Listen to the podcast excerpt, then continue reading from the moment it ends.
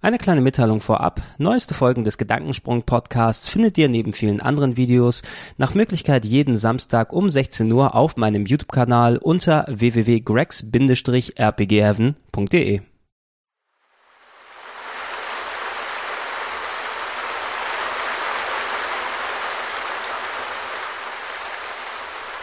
Schönen guten Tag und herzlich willkommen zum Gedankensprung, der nach Möglichkeit wöchentlichen Podcast hier auf www.grex-rpgheaven.de. Heute möchte ich über etwas sprechen, was ich schon ein bisschen länger für diese Rubrik angedacht habe, aber bisher erstaunlicherweise noch nicht stattgefunden hat, nämlich über Manga und Anime und respektive etwas Spezielles aus dem Bereich dort, nämlich Dragon Ball. Ja, der großen und beliebten und ja, für mich persönlich wohl auch absoluten Lieblingsserie, was jetzt Anime und Manga sozusagen angeht. Ähm, ja, ich habe mich ähm, über Dragon Ball wahrscheinlich in dem YouTube-Kontext hier im Almost Daily vor einiger Zeit bei Rocket Beans TV ein wenig drüber ausgelassen. Ich bin ziemlich großer Manga- und Anime-Fan, vielleicht in den letzten Jahren nicht mehr so intensiv dabei wie noch vor 10, 15 Jahren, wo ich noch wirklich nicht nur sehr viel aktiv ähm, gelesen und geschaut habe, sondern auch äh, mitgemacht habe bei äh, Fanübersetzungen und selber Releases und so weiter unterstützt habe damals. Berserk, äh, Bastard, Macross und sowas habe ich damals mitgemacht. Da findet man bestimmt heutzutage im Internet noch äh, ein wenig dann so Restsachen. Aber ähm, die Serie, die mich hier richtig reingezogen hat und mich letzten Endes zum äh, Manga- und Anime-Fan hat werden lassen, ist tatsächlich Dragon Ball von Akira Toriyama. Wer Dragon Ball nicht kennt, kurz zusammengefasst, für die unwissenden Leute natürlich, das ist eine ursprünglich mal nur als Manga-Serie vorhandene, ja, als Manga vorhandene Serie gewesen, ist, glaube ich, in Japan so Mitte der 80er bis Mitte der 90er gelaufen. Man möge mich dort korrigieren. Ähm, auch hier nochmal kurz vorangesagt für die Leute, die natürlich sich perfekt mit Dragon Ball auskennen, ja, parallel Wikipedia sozusagen offen haben und sich alle Details angucken können. Ich habe es das letzte Mal durchgelesen, komplett Ende der 90er mit den Mangas. Also man möge mir verzeihen, wenn ich das eine oder andere Detail nicht mehr wirklich im Kopf habe. Ich habe mir als Gedächtnisstütze hier nochmal das Artbook aus meinem Regal dort rausgefischt, um nochmal mich über die Charaktere ein wenig, ja, so ein bisschen das, das Hirn so zu kickstarten, wenn ich über die Charaktere sprechen will.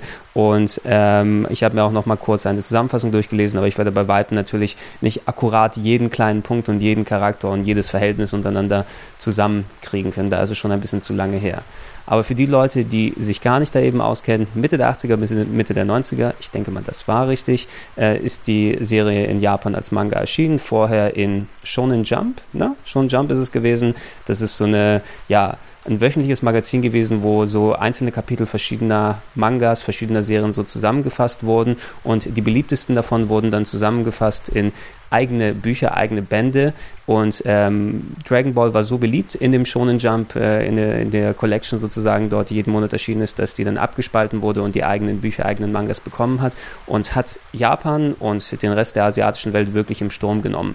Es gibt bis zu diesem Zeitpunkt gab es wirklich keine Manga-Serie, die so richtig reingehauen hat. Es sind insgesamt 42 Bände geworden und die kamen eben zu einer Zeit raus, Mitte der 80er, Mitte der 90er, da hatte Deutschland und auch ich mit Anime nicht wirklich so viel am Hut. Ich habe zwar Anime geschaut, ne, aber ich wusste gar nicht, dass es Anime ist. Solche Serien wie ähm, Mila Superstar, solche Serien wie Heidi kann man auch mitnehmen, Captain Future. Das waren einfach für mich damals Comicserien, die zwar aus Japan kamen, das wusste ich eben nicht, die dadurch zu erkennen waren, dass sie den äh, doch recht eigenwilligen Zeichenstil und die Art der Animation und so weiter dort hatten. Aber für mich waren das einfach Comics und ich habe das nicht wirklich unter Manga oder Anime dann klassifiziert mit der Medienerziehung, die man ja automatisch so als, als Kiddie der, der 90er dann genossen hat, also wo bin ja in den 90ern dann quasi groß geworden.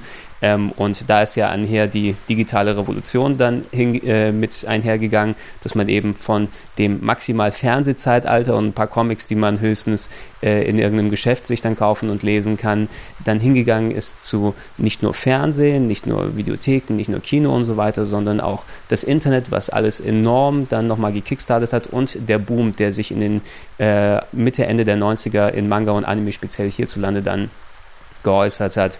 Ich weiß, dass innerhalb von Europa Manga und Anime ist in Frankreich am beliebtesten. Da war der Boom am frühesten dort und auch deshalb gibt es ja heutzutage noch ähm, zur Aufzeichnung dieses Podcasts, war ja gerade die Anime Expo, glaube ich, in äh, Frankreich gewesen und dort hat sich wirklich alles versammelt, nicht nur Anime- und Manga-technisch, sondern auch Videospieltechnisch, die auch in dem Bereich äh, mit den Zeichenkünsten dort arbeiten, gesammelt, was Rang und Namen hat und äh, einfach so wirklich äh, dass Leute sich anstellen können, von ihrem Lieblingsmangaka dann Unterschriften, also den Lieblingsmanga-Zeichner Unterschriften auf ihre Bücher dann bekommen.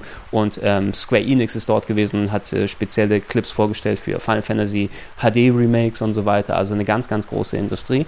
Hier in Deutschland ist es, glaube ich, erst ein bisschen, ja, es hat ein bisschen gedauert, bis äh, Anime quasi als separates Comic-Medium erkennbar war, Anime und Manga sozusagen.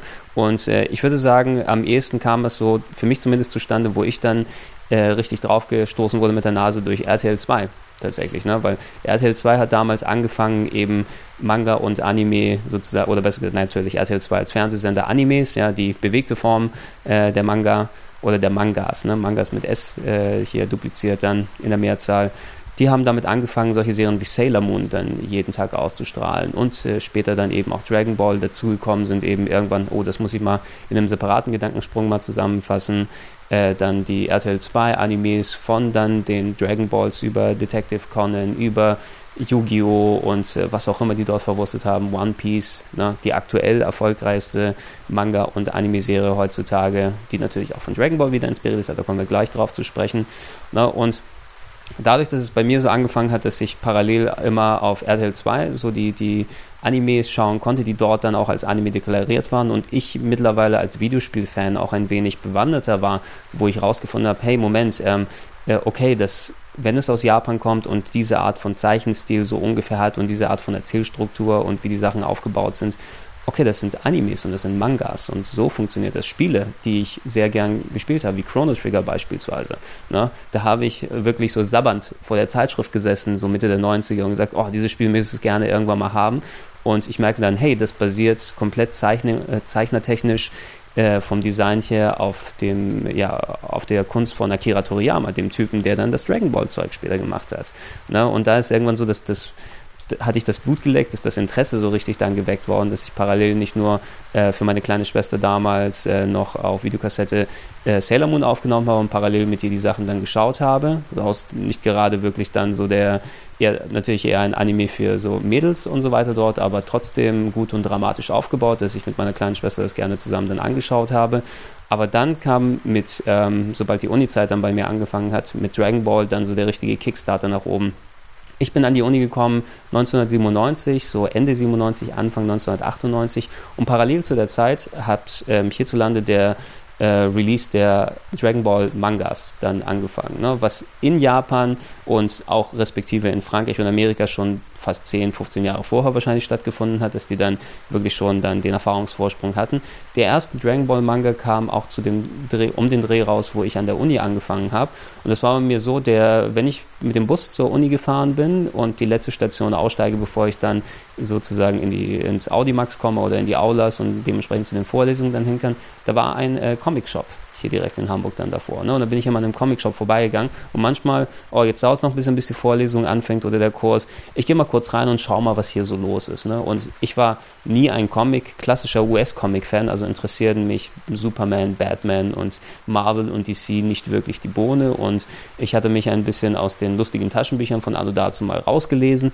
Ähm, aber da ist mir dann das erste Mal der Dragon Ball, äh, der erste Teil des Dragon Ball Mangas ins Auge gefallen.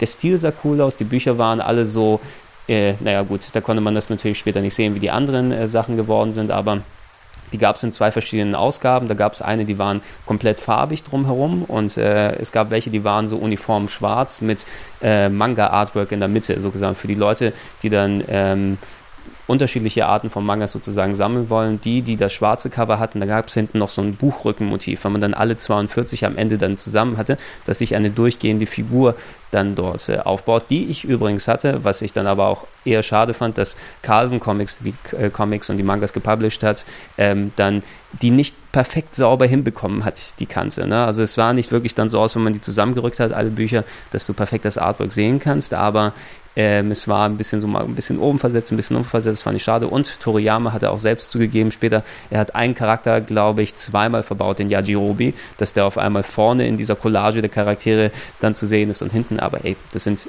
Detailfragen, die haben mich damals noch nicht dann beschäftigt. Ich fand das Ding cool, ich habe es mal mitgenommen und ich weiß nicht, ja, wahrscheinlich war es während der Vorlesung, aber dann, wenn dann davor und in der Pause danach, habe ich angefangen, das Ding zu lesen und gleich, hey, das sieht ja ziemlich cool aus. Das könnte ja irgendwas sein, was mir gefällt.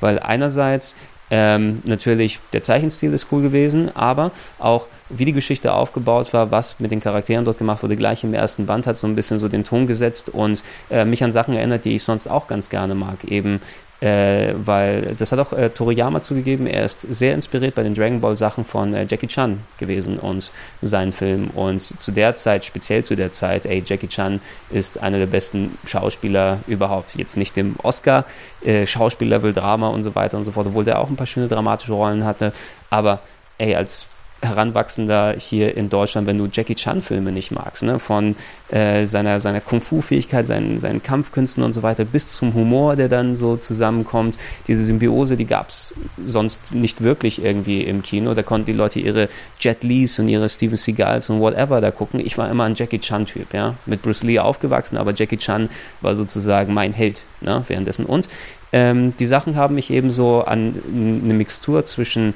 Martial Arts, die Dragon Ball Mangas, plus äh, einem Humorlevel, ähnlich wie bei Jackie Chan, dort reingeführt. Und äh, deshalb, also nachdem ich das irgendwann später gelesen habe, dass ähm, Akira Toriyama von Jackie Chan inspiriert war. Es gibt sogar einen Charakter, äh, in Anführungsstrichen Charakter in der Story, der Jackie Chun heißt, mit einem U als äh, Verkleidung eines, anderes, eines anderen Charakters. Da wird sehr deutlich eben, dass da die Inspiration stattgefunden hat. Hat mich gleich dort reingesungen. Die Geschichte an sich ich habe es auch nochmal vorhin erwähnt, also schlag mich bitte nicht, wenn ich ein oder zwei Details hier durcheinander bekomme. Es ist fast 15 Jahre her, dass ich äh, die Sachen dann damals gelesen habe.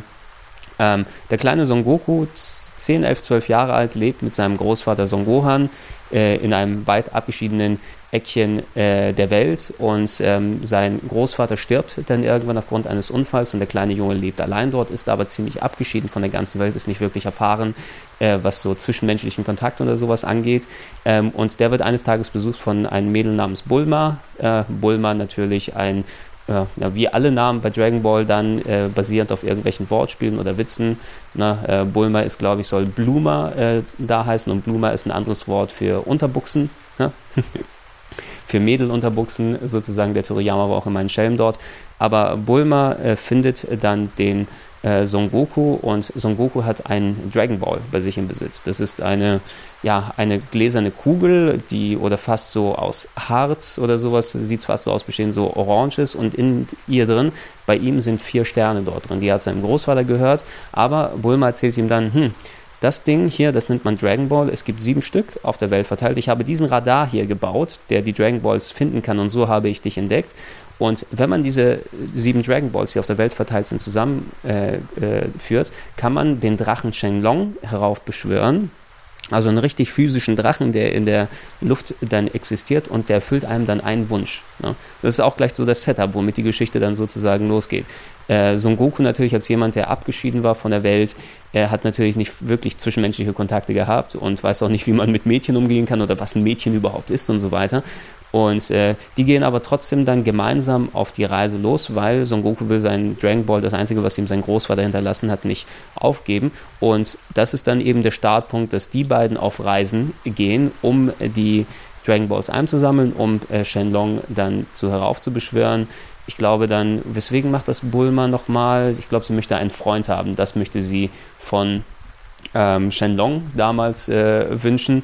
Und die treffen eben nicht nur auf äh, lauter Bösewichte, die sozusagen auch an die Dragon Balls ran wollen. Prinz Pilaf, glaube ich, so ein kleiner Hans Wurst mit zwei Handlangern, der äh, so als Antagonist in den ersten Büchern auftritt, aber auch so halb Antagonisten, halb befreundete Leute, die danach in die Party sozusagen, in die Gruppe aufgenommen werden, wie Yamchu oder Yamcha später in den Mangas. Erzähle ich auch nochmal gleich was über die Namensdiskrepanzen. Aber es, es beginnt eben dadurch, äh, durch, facilitiert durch diese Suche nach den Dragon Balls, ein, eine große Abenteuer, also wie so eine große Weltreise eben, wo parallel diese Dragon Balls besucht werden, aber auch lauter verrückte Begebenheiten passieren und, und crazy Stuff und viel gekämpft wird zwischendurch und eben diese Mixtur zwischen Slapstick und Kämpfen, was ich bei Jackie Chan so sehr gemocht habe, plus mit dem cool gezeichneten Manga- und Anime-Stil ähm, zusammengekommen, das hat mich richtig, richtig dann da dran gefesselt. Ne? Ähm, was Toriyama bei Dragon Ball eben gemacht hat, ist, äh, man hätte die Geschichte natürlich auch, wenn man das so zusammenhalten will, so enden lassen können, wenn die sieben Dragon Balls gefunden sind. Ja? Sieben Dragon Balls sind gefunden, der Drache wurde heraufgeschwört und es ist ein Wunsch passiert, was auch immer. Theoretisch könnte man diese Geschichte dann auch dabei belassen. Ich bin mir nicht ganz sicher, bei welchem Band dann das passiert ist, dass das erste Mal die Dragon Balls zusammengekommen sind.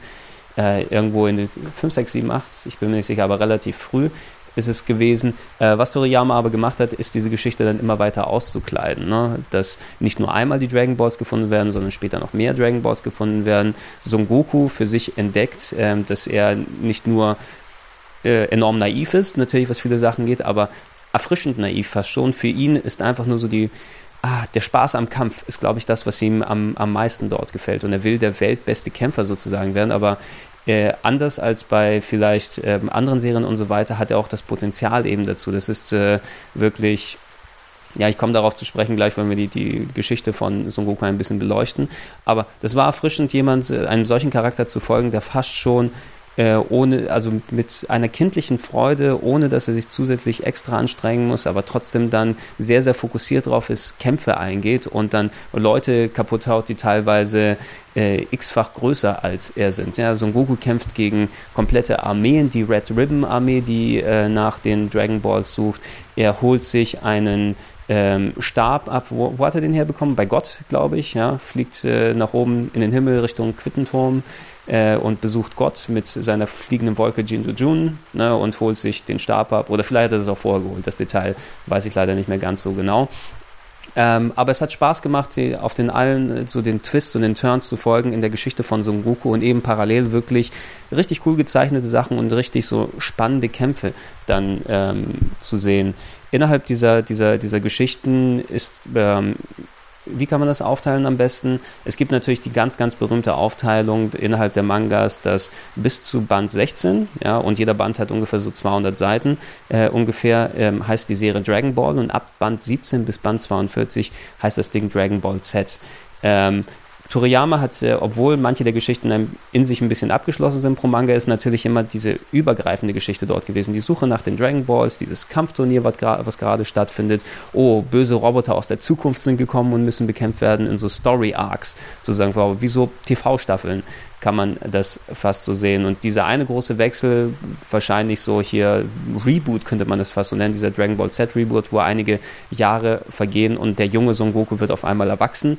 Ne? Innerhalb dieser Jahre ist auch ein beliebtes Mittel, was heutzutage bei Mangas und Animes dann gemacht wird. Nimm mal Naruto und Naruto Shippuden, wo auch mehrere Jahre dann dazwischen liegen, dass du die Charaktere von Kindern jetzt als so Jugendliche und Erwachsene darstellen kannst. Oder auch bei One Piece ja auch zuletzt gewesen. Da sind es, glaube ich, nur zwei Jahre oder so, ne? wo dann einfach so ein Time Jump dann drin ist, aber was dir dann auch viele Möglichkeiten gibt, dort Geschichten neu zu machen. Es gab diese Story Arcs bei Dragon Ball eben, ne?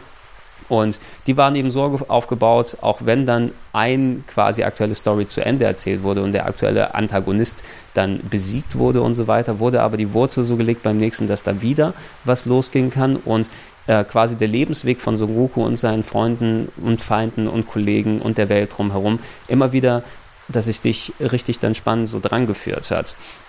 Ähm, ich mache mal kurz das, das Artbook hier kurz auf und ich will mal hier kurz durch die Charaktere einmal durchschauen. Ich werde jetzt nicht zu jedem Einzelnen dort was sagen, weil dann wäre ich wahrscheinlich morgen noch nicht dann da vorbei.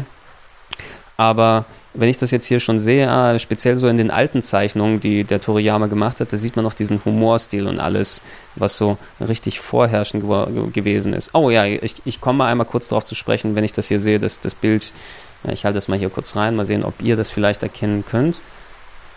Bisschen wahrscheinlich, je nachdem, wo ich den Bildausschnitt gewählt habe. Auf der rechten Seite der kleine glatzenköpfige Mönch mit den drei Punkten auf der Stirn. Der, für mich, eigentlich heißt der Kuririn Ja. Aber die meisten kennen ihn wahrscheinlich hierzulande als Krillin anstatt als Kuririn. Ähm, der Unterschied ist äh, dort, ich habe mit den Mangas angefangen und äh, die Mangas sehr religiös weiter gelesen. Ähm, ich habe es vielleicht in dem Podcast zur ähm, wie ich zum TV-Redakteur bin, äh, geworden bin, dann dort ein bisschen ausgeführt. Aber ich hatte ja eine Homepage an der Uni gemacht und dort habe ich unter anderem auch äh, über Dragon Ball geschrieben. Ja, ich habe Zusammenfassungen der äh, Manga-Bände sozusagen dort gemacht. Aber während das dann äh, passiert ist und die Mangas noch rausgekommen sind, es gab einmal pro Monat eben einen und bei 42 Bänden hat sich das natürlich einigermaßen hingezogen, bis alle dann erschienen sind. Das, also dann hast du die eben äh, innerhalb, da hat es vier Jahre gedauert, bis dann alle, oder grob vier Jahre, bis dann alle rausgekommen sind.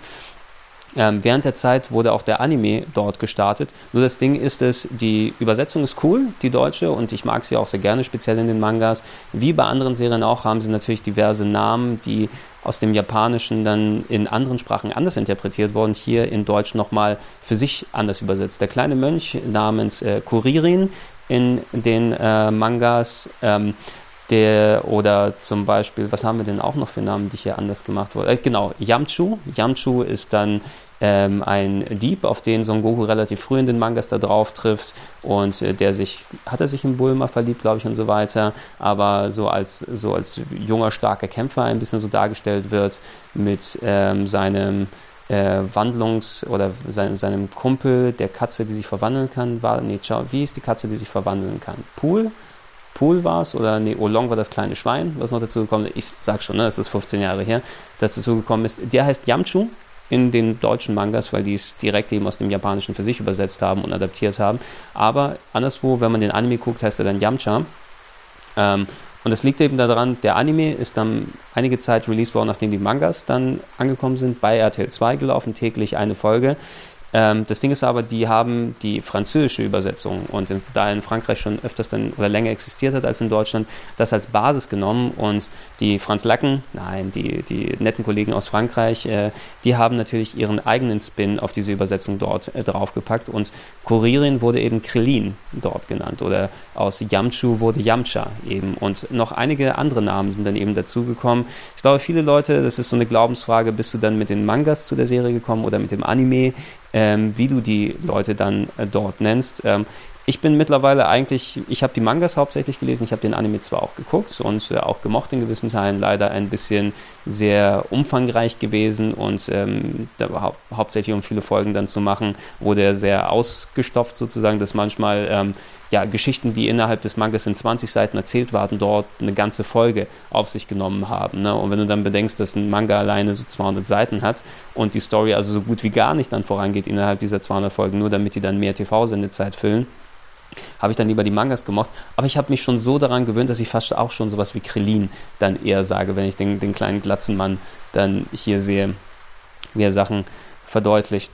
Nee, äh, Akira Toriyama hat eine echt spannende Truppe dort aufgebaut und äh, eine der Sachen ist es eben, dass ähm, ich weiß nicht, ob er sich dann, er hat zwar wirklich sehr, sehr viele Charaktere dort gemacht, aber er hätte wahrscheinlich noch mehr dort machen müssen, wenn ähm, du es quasi so gehabt hättest, dann, wenn ein Antagonist besiegt ist, ja, ein großer Bösewicht innerhalb der Serie, und es gibt welche, die so Halbbösewichte sind, so wie Zwischenbosse in Videospielen, ne, aber es gibt auch so die großen Big Bosse, die Endbosse wie äh, der Oberteufel Piccolo, ja, der erste, der, der Grünhäutige mit dicken Muckis, der die Erde zerstören will ähm, und Shenlong für eigene fiese Zwecke dann rufen will und äh, alle unterjochen will und so weiter, als großer erster Endboss oder später dann solche ähm, große Obermotze wie Freezer auf dem Planeten Namek, äh, Cell, nicht zu vergessen, Boo, äh, ganz später, ähm, spreche ich auch noch mal gleich noch was dazu.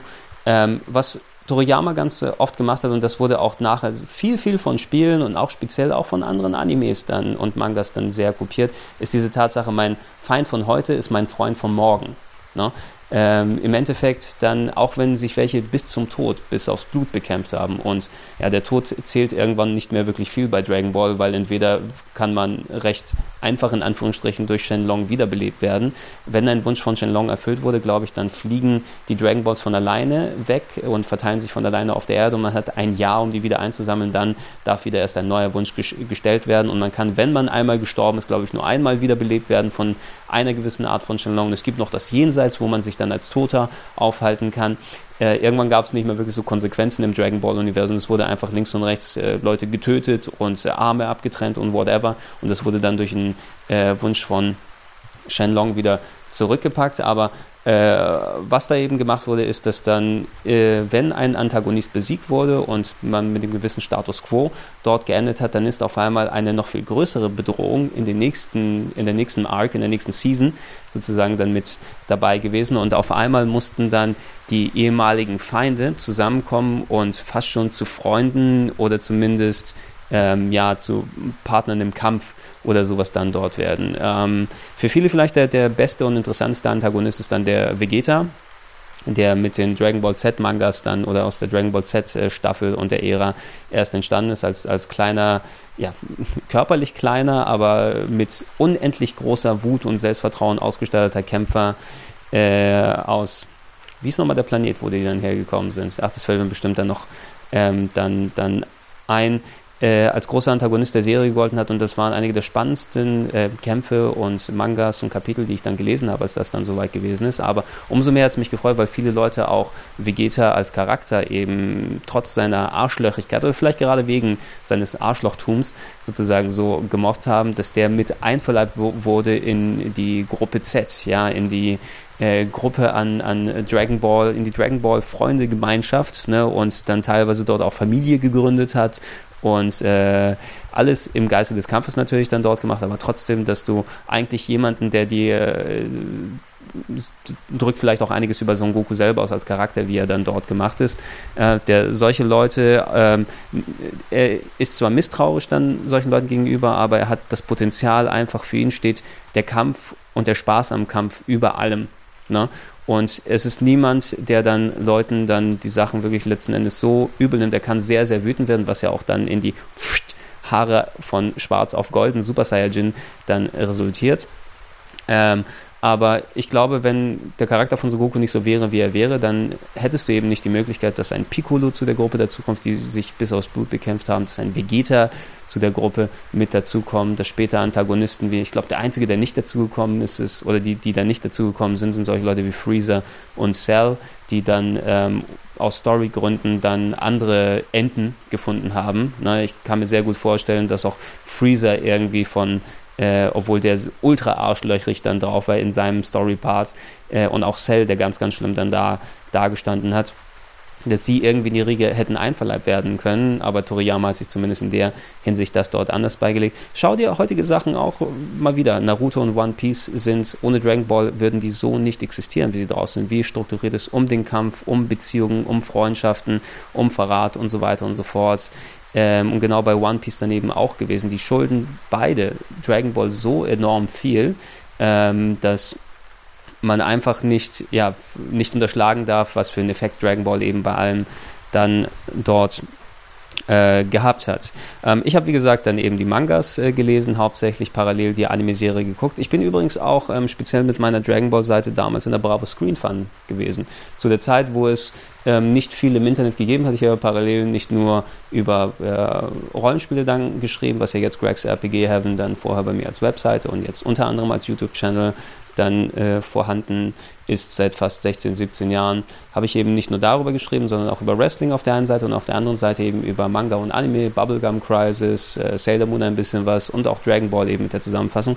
Und äh, da ist tatsächlich meine Webseite damals mal von, mit der Uni-Adresse in der Bravo Screen Fund aufgetaucht, so um den Release des ähm, Animes sozusagen in den Ende der 90er dann nochmal ein bisschen zu verdeutlichen. Währenddessen natürlich hatte ich auch meine Geschwister angesteckt mit dem Dragon Ball Phantom und äh, die haben meine Mangas dann mitgelesen und wir haben uns dann darauf gefreut, dass der Anime gekommen ist. Äh, ein bisschen merkwürdig. Ähm, okay, na gut, irgendwann hat, ist RTL 2 ja zumindest, als sie Animes dann gezeigt haben, da übergegangen und haben dann zumindest die originalen japanischen Lieder genommen und dann einen deutschen Text drüber gemacht. Ähm, teilweise auch ziemlich cool. Ich mag ja speziell das von Detektiv Conan ganz gerne, sowas wie Mein Geheimnis. Das habe ich auch selbst hier eingespielt auf der Gitarre. Vorher, bevor die angefangen haben, die vielen echt coolen japanischen Songs zu nehmen und einzudeutschen dafür, haben die neue Intros für die Serien geschaffen und dann irgendwelchen Billow Dance Popgruppe dort, dort getan. Sowas wie bei Sailor Moon am, am, Anfang. Das hat natürlich nicht viel mit dem original japanischen Intro zu tun gehabt, aber es hat sich bei mir auch eingebrannt. Dieser billig Blümchen-Techno, der da drüber gelaufen ist. Ähm, heißt es? Und spür die Kraft, du kannst es tun. Oh Sailor Moon. Äh, solche komischen Reime dann aufgetaucht. Bei Dragon Ball war es das, genau das gleiche, anstatt dass man die coolen Intros dann hatte, wie ich später dann gemerkt habe, als ich mal Folgen auf Japanisch gesehen habe, dass die echt coole Intros hatten und speziell cool gezeichnete Sachen. Man hatte ähm, schlechte Neonleuchtwerbung und irgendwelche Karatekämpfer dort sich zusammengeholt und eine ja, Disco-Sängerin, die dann angefangen hat zu singen, finde deine sieben Dragon Balls, denn deine Wünsche werden wahr. Kennst du das Geheimnis der Dragon Balls? In ihnen steckt die Zauberkraft. Son Goku, du bist. Verdammt, warum kenne ich noch den ganzen Text? Das ist doch total fies. Was soll denn das?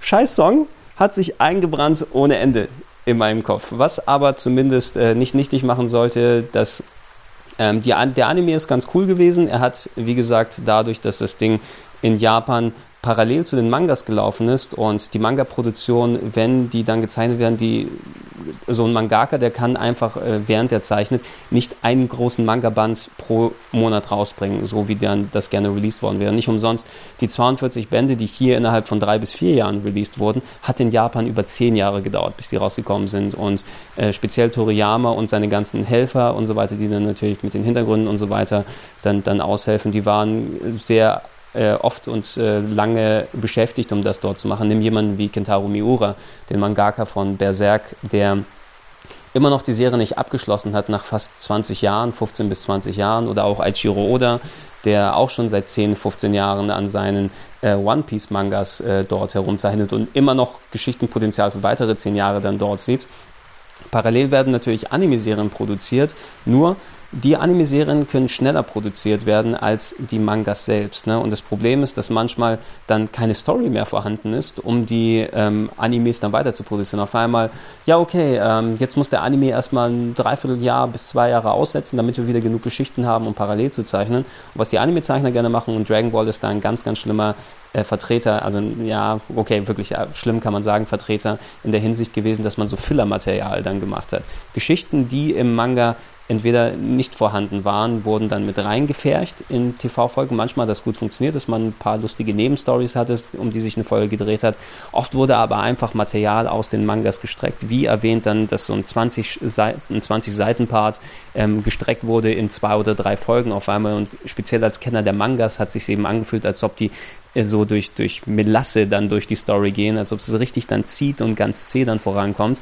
Für jemanden, der eben das gute Tempo der Mangas dann gewöhnt ist, also auch wenn du nur einen Monat eben zwischendurch, auch wenn du einen Monat warten musstest, aber es war in Anführungsstrichen nur ein Monat und ich glaube, die Dragon Ball Verfilmung, wie viel hat die? 400, 500 Folgen oder sowas, auf jeden Fall sehr, sehr, sehr viel. Ne? Oder waren es 250? Da bitte ich auch zu entschuldigen, ich habe die genaue Zahl nicht im Kopf. Ähm, aber rechne mal dann 42 Mangas gegenüber an die 400 bis 500 TV-Folgen, die voll mit diesem Filler-Material dort sind. Und das war eben nicht immer so top of the line. Speziell für jemanden, der die Story dann schon kannte, der mit dem Manga schon abgeschlossen hat und die Serie immer noch weitergelaufen ist.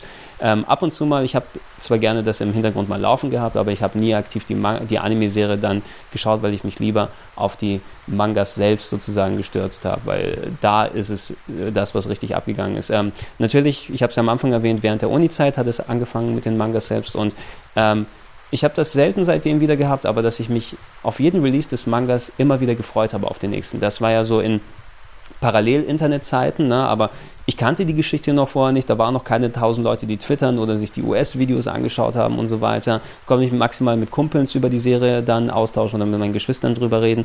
Aber ich wusste nicht, was in dieser Story passiert, obwohl sie eben nach so langer Zeit erst nach Deutschland gekommen ist. Und ich habe mich jeden Monat darauf gefreut, fuck, der neue Dragon Ball Manga ist super da. Ne? Und das war, glaube ich, meist sogar, dass der irgendwie Freitag, freitags, dass er freitags dann rauskam. Und freitags hatte ich oft nicht so viele Vorlesungen, dass ich den am Morgen irgendwie mitnehmen kann aus dem ähm, Comic Shop, den Manga, und dann vielleicht mal so in der Pause kurz reinblätter, aber dann, ich musste relativ lange mit dem Bus wieder nach Hause fahren, fast eine Dreiviertelstunde bis eine, aber dann kann ich mich an so schöne lange Busfahrten zurück erinnern, wo ich dann gelesen habe und, oh geil, wie passiert das denn? Oh, ist das super, ist das super. Ich weiß zum Beispiel noch ganz genau, ähm, Band 27, zum allerersten Mal äh, ist äh, Son Goku zum Super Saiyajin geworden, ja, konnte sich, äh, wenn ähm, Son Goku äh, sozusagen der, Haupt, der Hauptcharakter eben richtig wütend wird, dann kann er sich in eine stärkere Variante von sich verwandeln, dass er diese ganz bekannten Bilder, selbst Leute, die mit Dragon Ball nichts am Hut haben, haben sie es gesehen, er wird seine schwarze Lockenpracht zu großen, glänzenden, goldenen Haaren und so weiter. Und er wird dann auf einmal x-fach so stark wie vorher. Ne? Und ähm, das war so ein Moment, das hat sich, das ist erst im Band 27 passiert von 42, ja, obwohl Super Saiyajins so dazugehören zur Geschichte von Dragon Ball heutzutage, hat sich es erst bis dahin aufgebaut. Und ich kann mich ganz genau erinnern, wo ich an der Bushaltestelle und das dann so sehe und lese und Gänsehaut bekomme. Weil das so ein Moment war, wo das das erste Mal passiert, ich glaube in dem Kampf gegen Freezer oder sowas in Richtung Band 27 auf dem Planeten Namek wo das dann äh, stattfindet, ist einfach super aufgebaut. Ich habe mich jeden Monat fucking drauf gefreut. Ah, es kommt wieder eine neue, ein neuer Band. Ah, ich kann wieder lesen. Scheiße, es ist schon vorbei. Ach, fuck, wie wollen die die Story denn dort weitertreiben? Holy shit, ist das denn da gerade passiert? Ja, und es hat mich immer dann bei der, bei der Stange dort gehalten. Ähm, ich habe kurz erzählt vorhin eben über diese verschiedenen Seasons, über die Arcs, über die verschiedenen Bösewichte, die da gewesen sind. Ähm, Dragon Ball hat durch diesen Wechsel von Dragon Ball Normal in den ersten 16 Bänden auf Dragon Ball Z von Band 17 bis Band 42 ein, ja, der Ton ist geändert worden sozusagen dort. Während die ersten 16 Bände noch diesen gewissen Humor-Jackie Chan-Faktor gehabt haben, ähm, ist der ein wenig, ja nicht ein wenig, der ist ziemlich rausgewichen dann von Band 17 und weiter aus. Mit diesem Time Jump, wo alle dann älter geworden ist, ist so ein bisschen mehr Ernsthaftigkeit in die Stories reingekommen. Es gab zwar auch vorher viel Dramatik und coole Holy Shit Momente und heftige Kämpfe und so weiter, aber ab Band 17, wo dann die Story richtig aufgedreht wurde und wo mehr Erkenntnisse über die Charaktere gekommen sind und mehr Leute dann äh, involviert wurden, dass immer ein weitergesponnenes Universum geworden, geworden ist, ist es eben eine richtige Kampfserie draus geworden. Sehr explizit, sehr aufwendig gezeichnete Kämpfe, immer härtere Attacken, immer größere Antagonisten, immer äh, weltumspannend, Weltraumumspannend, Sphärenumspannend, Leben und äh, Unleben und tote Dimensionen umspannende Kämpfe und äh, Sachen sind dann draus geworden, dass der Humor da leider ein bisschen auf der Strecke geblieben ist. Das habe ich leider ein bisschen eben vermisst dort nach hinten aus. Aber dafür hatte ich eben die Spannung, die Kämpfe und die Inszenierung dann dort rein gezogen. Äh, ab Band 17 stellt sich eben heraus, das hat man vorher über Son Goku dort nicht gewusst, aber Son Goku ist eben nicht nur ein kleiner Junge, der bei seinem Großvater dort gewohnt hat und dann auf Reisen gegangen ist, um die Dragon Balls zu finden. Nein, Son Goku ist äh, ein Alien. Er stammt aus dem Weltraum und wurde als, ja, äh, wurde als Säugling mit einem Raumschiff, mit so einem Kugelraumschiff ähm, von wie hieß der Planet eben nochmal? Verdammt, mir fällt es nicht ein. Das schreibt ihr bestimmt eh gleich in die Comments dort mit rein. Aber von einer kriegerischen Rasse wurde er als Kind auf den Planeten Erde geschickt, um dort quasi die Menschen zu unterjochen. Als Kind aber, ich weiß nicht, was, entweder ist es schiefgelaufen, dass er seinen Auftrag nicht äh, erfahren hat oder er ist mit dem Kopf aufgeschlagen, konnte sich als Baby nicht mehr daran erinnern, whatever. Aber er sollte dort eigentlich ähm, die Erde sozusagen übernehmen, unterjochen und äh, damit sie vorbereitet ist und dann dass sein Kriegervolk dann viele, viele Jahre später dann hinkommen kann und einfach dann so sich ins gemachte Nest dann dort reinsetzt. Das ist natürlich nicht dort passiert. Ähm, und es ist ein bisschen anders dort gekommen, aber ab Band 17 kommen auf einmal dann, kommt die Familie von Son Goku dann an auf den Planeten Raditz, sein Bruder kommt an, der ihm diese ganze Geschichte dann eröffnet. Später noch äh, Vegeta und Nappa, über Vegeta hatte ich ja schon ein bisschen gesprochen, die nicht familiär direkt bei ihm mit dabei sind. Ich glaube, Vegeta war der Sohn des Prinzen des Planeten, wo die alle dann dort herkommen.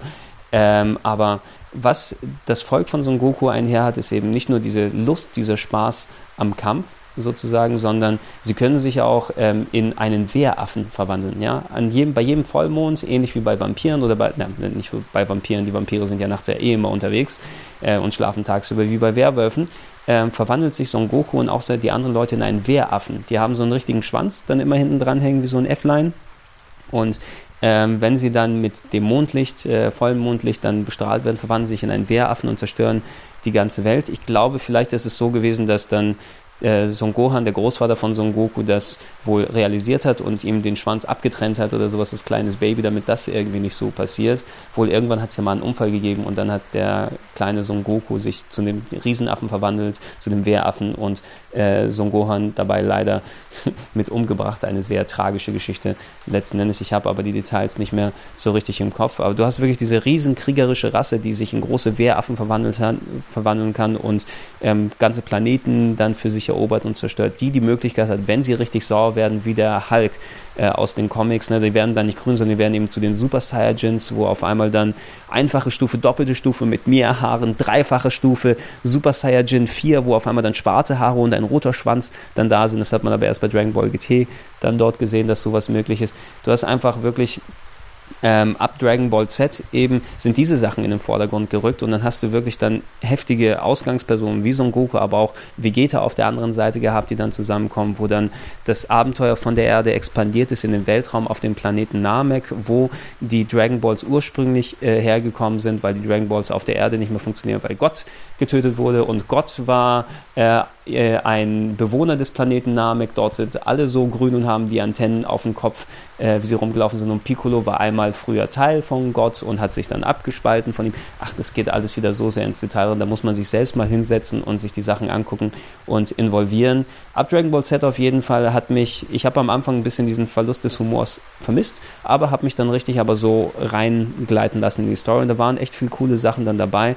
Die Kämpfe gegen Freezer, sehr, sehr spannend. Leute, die eigentlich eher in den Hintergrund gerückt sind, die eben nicht diese Superfähigkeiten haben oder Weltraum-Aliens waren mit unendlich viel Potenzial für Kämpfe und Energie, wie Krillin eben, der eigentlich so der, ich glaube, er müsste wahrscheinlich der stärkste normale Mensch ohne irgendwelche Alien-Gene und Zauber äh, Bohnen und whatever dann dort sind, aber die, die, sind in der Story ein bisschen hinten dran geraten.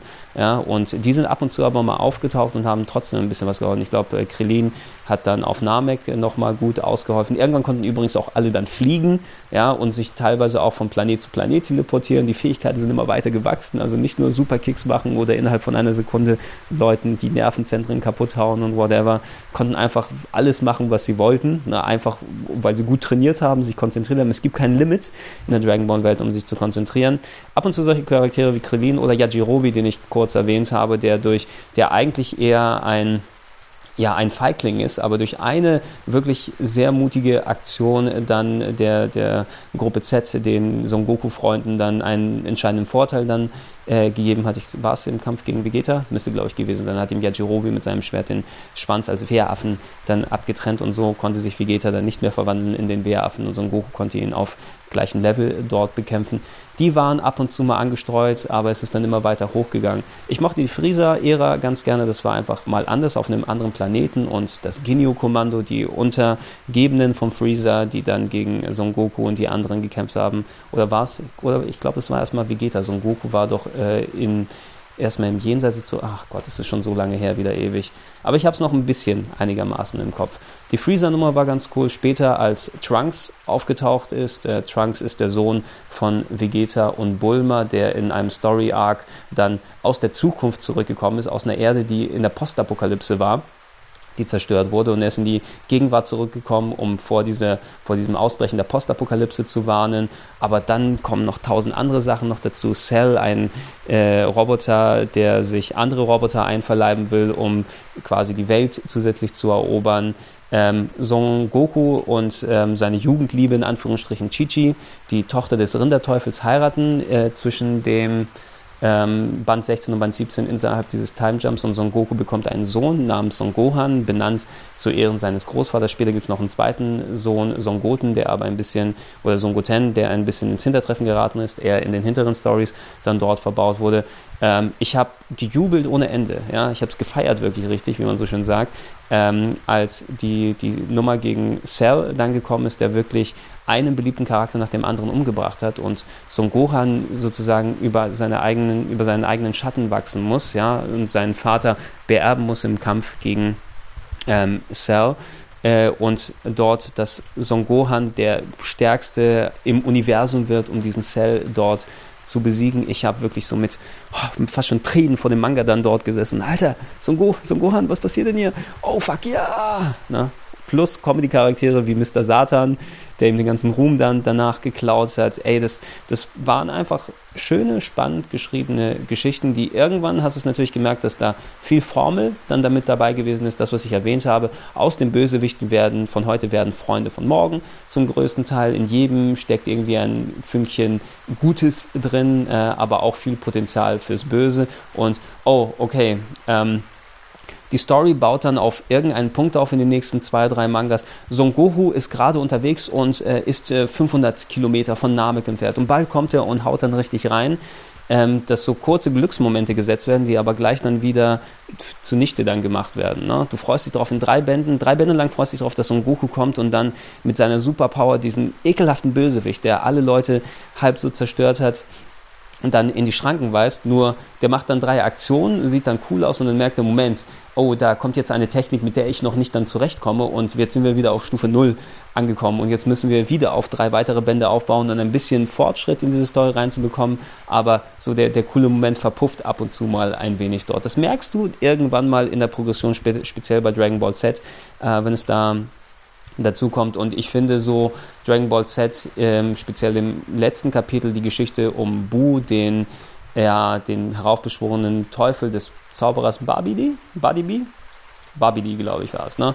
Babidi, der Zauberer, hat äh, Bu heraufbeschworen, der die Erde oder die, die Menschen in Bonbons verwandelt und aufisst und so weiter und parallel noch Slapstick oder sowas dann mit dazu kommt. Ähm, speziell im letzten Kapitel hat es ein bisschen abgebaut. Äh, für mich persönlich was, war immer noch spannend, aber war nicht so cool eben wie die Sachen vorher.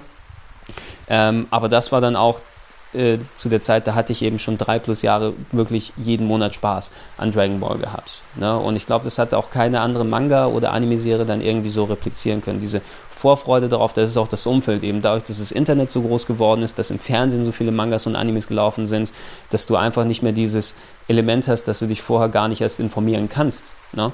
Wenn du äh, nicht dann über die Kanäle, weißt, heute kannst du dich ja nicht davor retten, dann vor Game of Thrones Zusammenfassungen nach jeder Folge, wo jeder schon sich das aus dem Internet runtergeladen hat.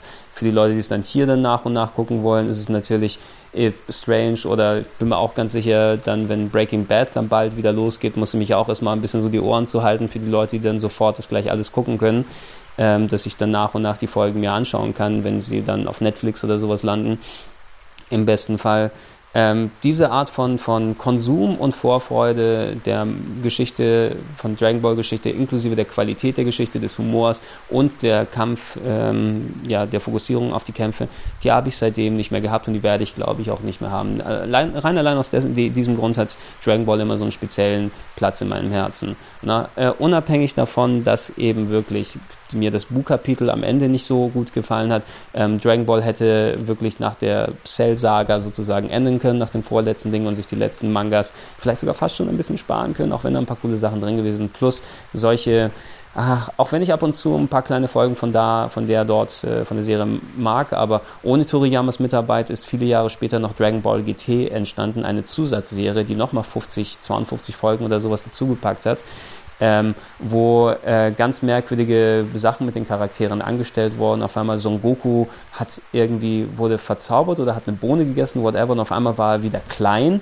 und war der Son Goku wie vor äh, so und so vielen Jahren, als er noch, als die ersten Mangas angefangen haben und ist dann mit der, mit seiner Enkelin oder der Tochter von Son Gohan und äh, seiner Frau Videl dann auf Abenteuer im Weltraum gegangen. Und auf einmal hat es wieder so einen Humorfokus, aber gegen Ende hin wurde es dann wieder dramatisch. Diese GT-Nummer hätte man sich auch größtenteils sparen können, auch wenn da ein paar lustige, interessante Folgen mit bei gewesen sind. Ähm, trotz dieser Verwässerung ist eben Dragon Ball mir immer sehr gut im Gedächtnis geblieben. Ich mag den Toriyama Zeichenstil ganz gerne. Ich mag auch die Vorgängerserie von Dragon Ball, die später im Dragon Ball Kielwasser hier auch erschienen, Dr. Slump, die eben nicht wirklich dann auf Kämpfe gesetzt hat, aber der Slapstick hauptsächlich vorherrschend war. Der kleine Roboter gebaut von Dr. Norimaki, ja, hieß er, Dr. Norimaki, der sich eine Ziehtochter gebaut hat, Arale, ja, das kleine Robotermädel mit der Brille und äh, dem, dem Basecap rumgelaufen sind, einfach nur fucking Schwachsinn gemacht.